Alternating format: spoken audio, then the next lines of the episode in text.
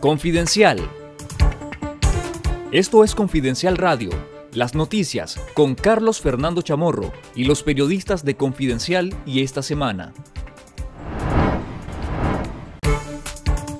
Alrededor de 18.000 estudiantes son los afectados por la confiscación de seis universidades privadas a manos del régimen de Daniel Ortega y Rosario Murillo.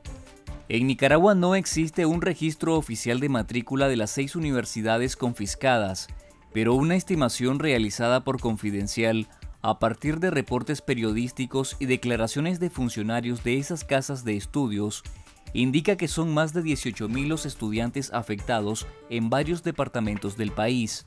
Los datos reunidos señalan que la Universidad Politécnica de Nicaragua UPOLI albergaba 8.500 estudiantes, la Universidad Católica del Trópico Seco UCATSE 3.200 y la Universidad Hispanoamericana WISPAM contaba con 3.980, siendo estas las de mayor población estudiantil.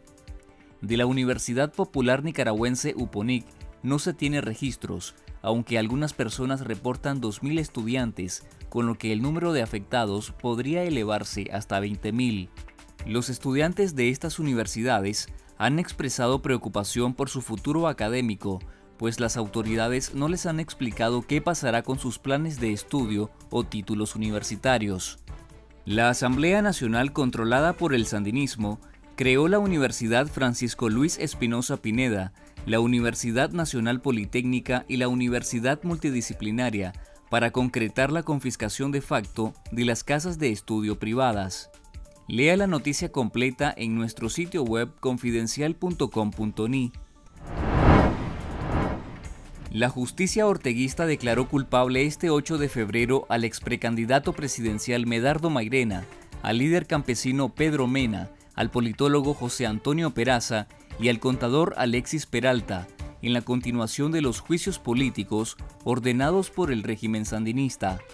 Los cuatro reos de conciencia fueron declarados culpables del supuesto delito de conspiración para cometer menoscabo a la integridad nacional en perjuicio del Estado de Nicaragua y la sociedad nicaragüense.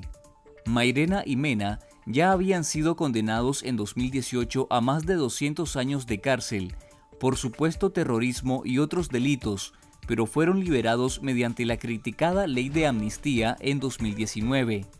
En el caso de Peralta, fue condenado también bajo la Ley Especial de Ciberdelitos por el presunto delito de propagación de noticias falsas a través de la tecnología de la información y la comunicación. El periodista y ex precandidato presidencial Miguel Mora también fue condenado este 8 de febrero a 13 años de cárcel por el supuesto delito de menoscabo a la integridad nacional.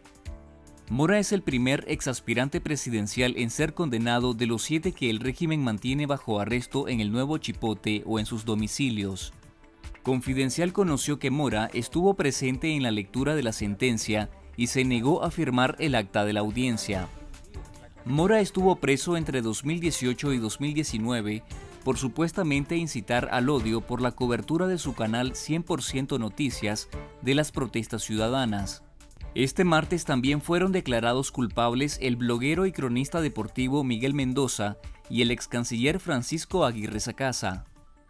La fiscalía pidió la pena de nueve años para Mendoza y la inhabilitación a cargos públicos, y en el caso de Aguirre Sacasa, la fiscalía solicitó ocho años de prisión. La lectura de sentencia será el próximo 18 de febrero. En nuestro canal de YouTube Confidencial Nica le invitamos a ver la edición de la última Mirada News con Juan Carlos Sampié, el último episodio titulado Clases de Inglés, los jueces Ortega Murillo y malas costumbres costarricenses. Esto fue Confidencial Radio. Escuche nuestros podcasts en Spotify y visítenos en confidencial.com.ni con el mejor periodismo investigativo.